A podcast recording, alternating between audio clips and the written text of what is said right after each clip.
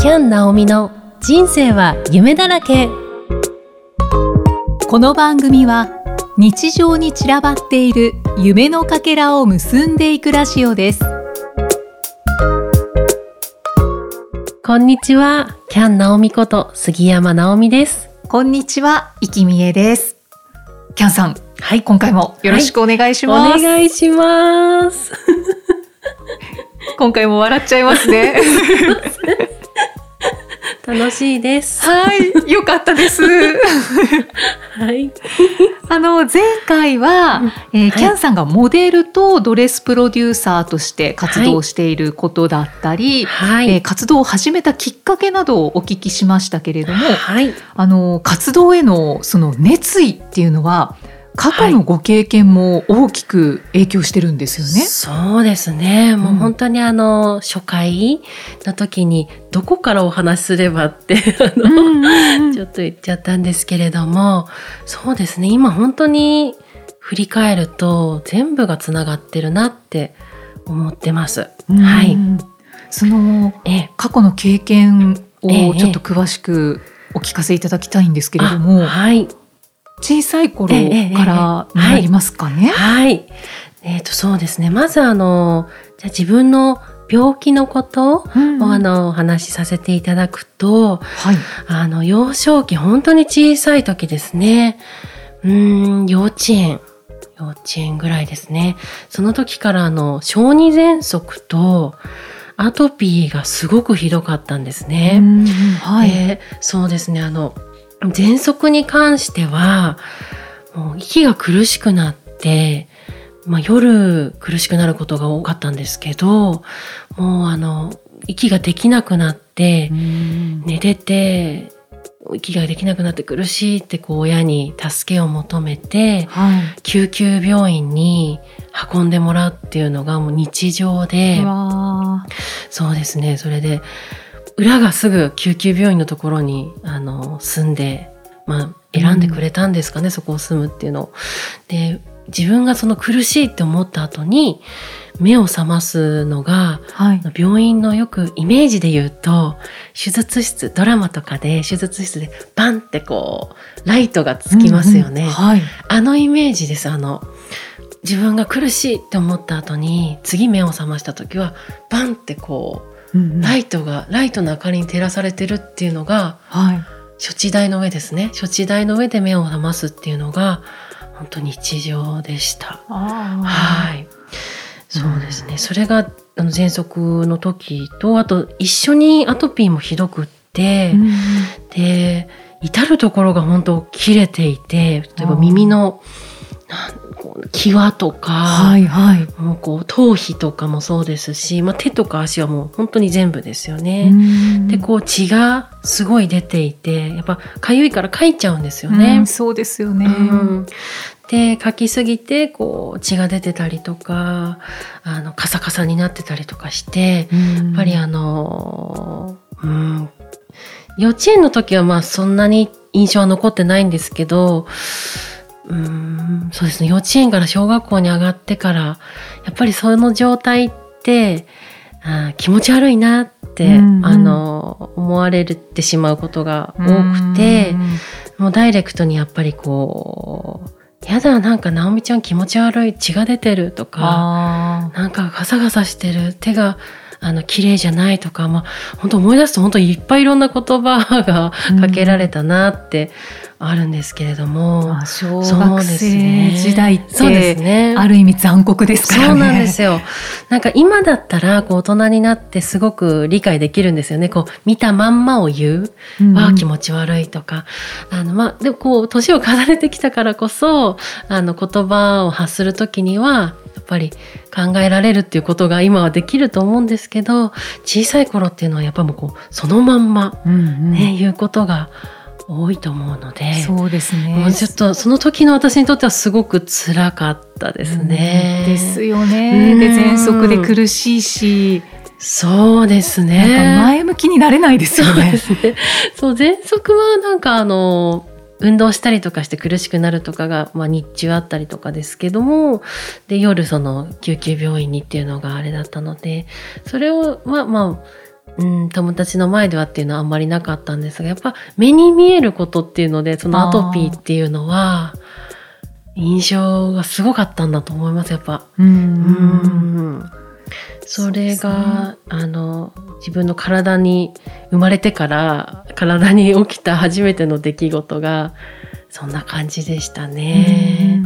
でそのアトピーがきっかけでその気持ち悪いっていうところからやっぱりいじめにこう、うん発展してしまったというかあうーんそうですね。ーそっか。じゃあ結はい。構言われることが多かったんですそうね。気持ち悪いからあっちに行けとか。あうーんなんかあの最終的にはなんか蹴られたりとか。ーええうんあのまあ物を隠されるとか捨てられるとかあのそういうのはこうなんていうんですかねもはや普通みたいになっててその後こうやっぱ危害を加えられることっていうのがもう我慢できなくなってきましたね。痛いですしね。そうですよね。そうですよね。そうそれであの先生に相談とかもしたりしたんですけど、まあその時あの本当に見解で先生にも言ったっていうその時の先生があの新入なんていうんですかね会社だと新入社員っていうんですけど、はいはい新新しい新しい新卒の先生はいはい。だったのでその対処もできない。なんか私があのそんな状況なんですけどどうしたらいいんだろうって先生が泣いてたんですよね。ああそうなんですえーっね。て私本当に泣きたいのは私って もう今大人になってから思うと何だったんだろうって思うんですけど。ど、まあ、その新人の先生も対応ができなくてはい。泣いてたっていうちょっとすごくねあの印象に残ってるんですけれども。うん残りますね。うんでその後あのもうそれはあんまりだということであの両親があの転校手続きをしてくれて、はい。違う学校に行くことになったんですけれども、はい。でも本当にその時ってうんなんか転校することで自分が逃げたんじゃないかなって思思って、こう自分責めじゃないですけど私は逃げたんだみたいな。でも今思ったらあの時よく本当に逃げたって 今はすごい思います逃げてよかった。いやよかったですね、うんうんでその転校させてもらう前に本当に一度だけあんまりにも辛くなってあのランドセルをこう握りしめてはい。線路を見つめた時があってももうもうなんか生きてても嫌だと思ってこんな辛いのは嫌だって思ったんですけどその時にこう線路をすごいこうぐーっと見ながらでも痛いのは嫌だなと思って、もうそれであの両親にもこう打ち明けてというか、うん、そこまではあんまり多分言ってなかったなんでしょうねこうはい。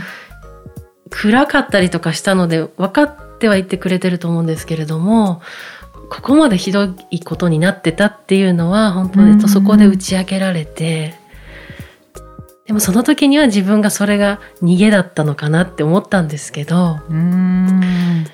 でもすぐ対処してくれて。うんうんうんそこで気づいたんですね、うん。すね。ちゃんとご両親様も。本当にあの助けてくれましたね。だからずっと助けてもらいっぱなしなんですけどね。いやうん。いやーそう。ー、それが一番その小さい時はそれは辛かったですね。うんうんうんうん。そういう経験をしてきて、その中で、ええ。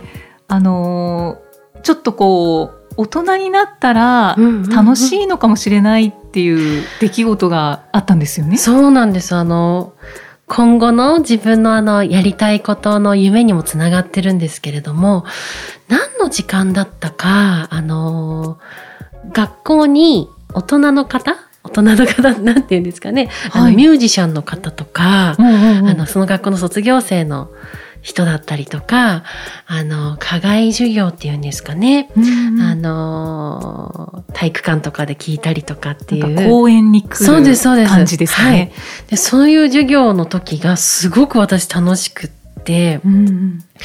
あーってなんか夢を叶えた大人っていうか好きなことやってるあの人っていう感じで、うんで私はその一番初めに見たのがそのミュージシャンの方だったんですけどはあーなんか大人になったらあの自分の好きなことができて今より楽しいんじゃないかとかって思えたんですよね。いまだやっぱり小学校の頃ってあまり深くは考えられない今が辛いとか、うん、もっと大きくなったら楽しくなれるのかなとかそういうぐらいしか考えられなかったんですけど、うん。その授業がすごく私には希望になって、うん。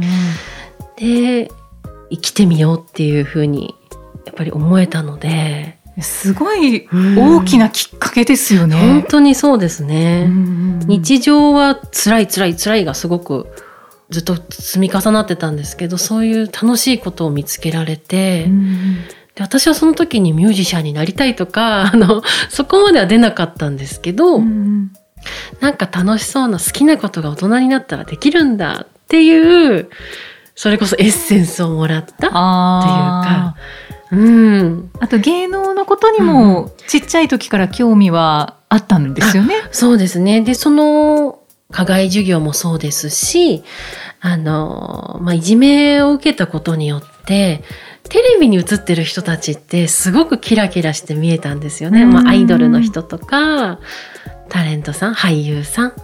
私もテレビの中にいる人になれば、こんないじめなんてされないんじゃないかっっていうのがきっかけで、はい。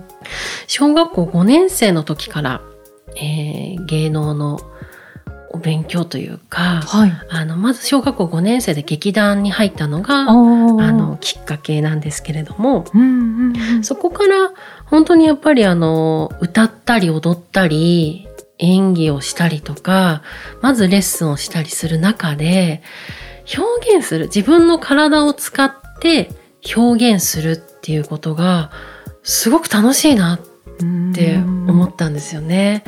それであの最初はもうテレビの中にはい。入るために必死に練習するっていうのが最初だったんですけど、うんやってるうちに楽しいただ単純にこの表現することが楽しいって思えるようになって、うんそれであの今も多分続けてるんだと思います。ね本当にずっと続いてる感じがしそうですね。ますね。はい。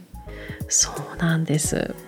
だからそれえが、キャンさんは、うんうんあのまあ課外授業が本当に大きなきっかけになって、はい。えでまあ、芸能のことにももう興味があってっていうところで、えはい。であのいずれはええ。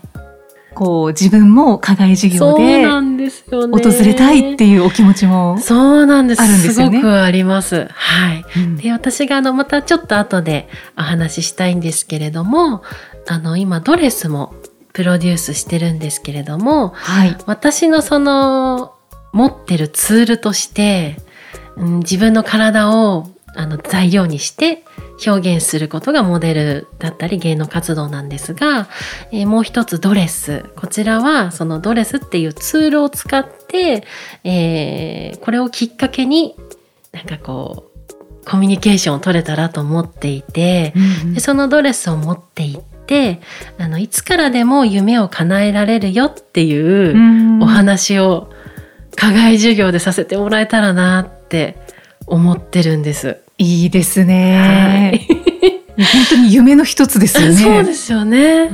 本当にあのドレスをそもそもその作り始めるとも思ってなかったですし、その小さい時には。はいはい。もう本当に全てきっかけが全部つながってってるんですけれども、うん本当に大人になってから始めたことだしそもそも夢っていうのは作らなきゃいけないとかって全然思ってなくて、うんそうやってそのこの、まあ、私が小学校の時に聞いた課外授業とか、はい。あの誰かからの誰かの楽しんでることを聞かせてもらったそのエッセンスであ自分だったらドレス作ってみようって何思ったんですよね。なんかはいあの今回そのドレスについては。うんうんだからなんかそういうふうにドレス持ってお話に行けたらいいなって思ってます。ははいそうですね。いやー本当になんかその夢をキャンさん叶えてほしいなありってがとうございます。思います。いです。はい。で、なんかもうその学生さんたちに来てもらいたいなと思って。うんああドレスを、うんあの実際にそのもう来てもらってこれをね叶えたんです。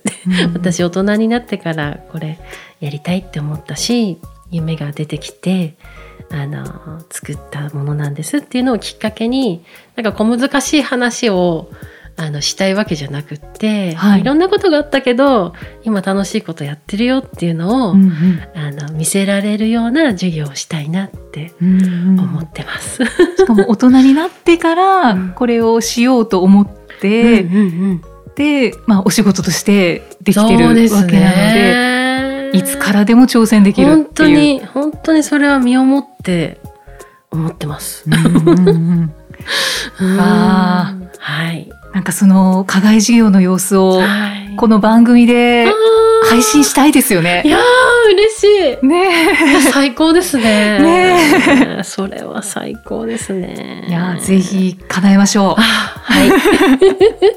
嬉しい。うう。んはい、ありがとうございあます。なんか、りがとうございます。ね、過去を振り返っていただくとちょっと辛い部分もそうですね。なあるんかあのしれないですけど。そうですね。グッとくる部分もありますけれども、なんかこう今だからわかることとか、うんうんうん、やっぱりでもそれがきっと今の自分になってるんだなっていうのはすごく思うので、そうですね、本当に活動の何か下地というか、そうですね。土台にはなってうるん、かな、と思いますそう思いね。ます。本当に。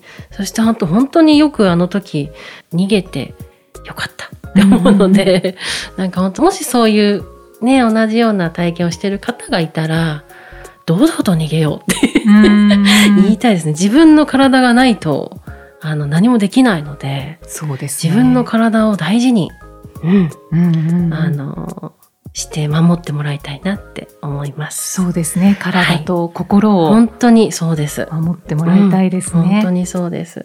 しかもね、うん今の時代は逃逃げることは恥ずかしいことではないっていう考えがうんだんだん広まってきてるので、本当優しい世界になってきてるとは思いますよ本当ね。にそう思います。うん自分もそうありたいです。本当に。うんありがとうございます。深掘りさせていただきましたというか、キャンさんにいろいろとお話しいただきました。はい。じゃあ次回は、えええモデル活動について詳しくお話をお伺いしていきますので、はいありがとうございます。よろしくお願いしおます。願いします。さあ、そしてこの番組ではメッセージやご感想をお待ちしています。エピソードの説明文に記載の URL からお気軽にお寄せください。キャンさん、今回もありがとうございましたありがとうご。ざいました。また次回もよろしくお願いします。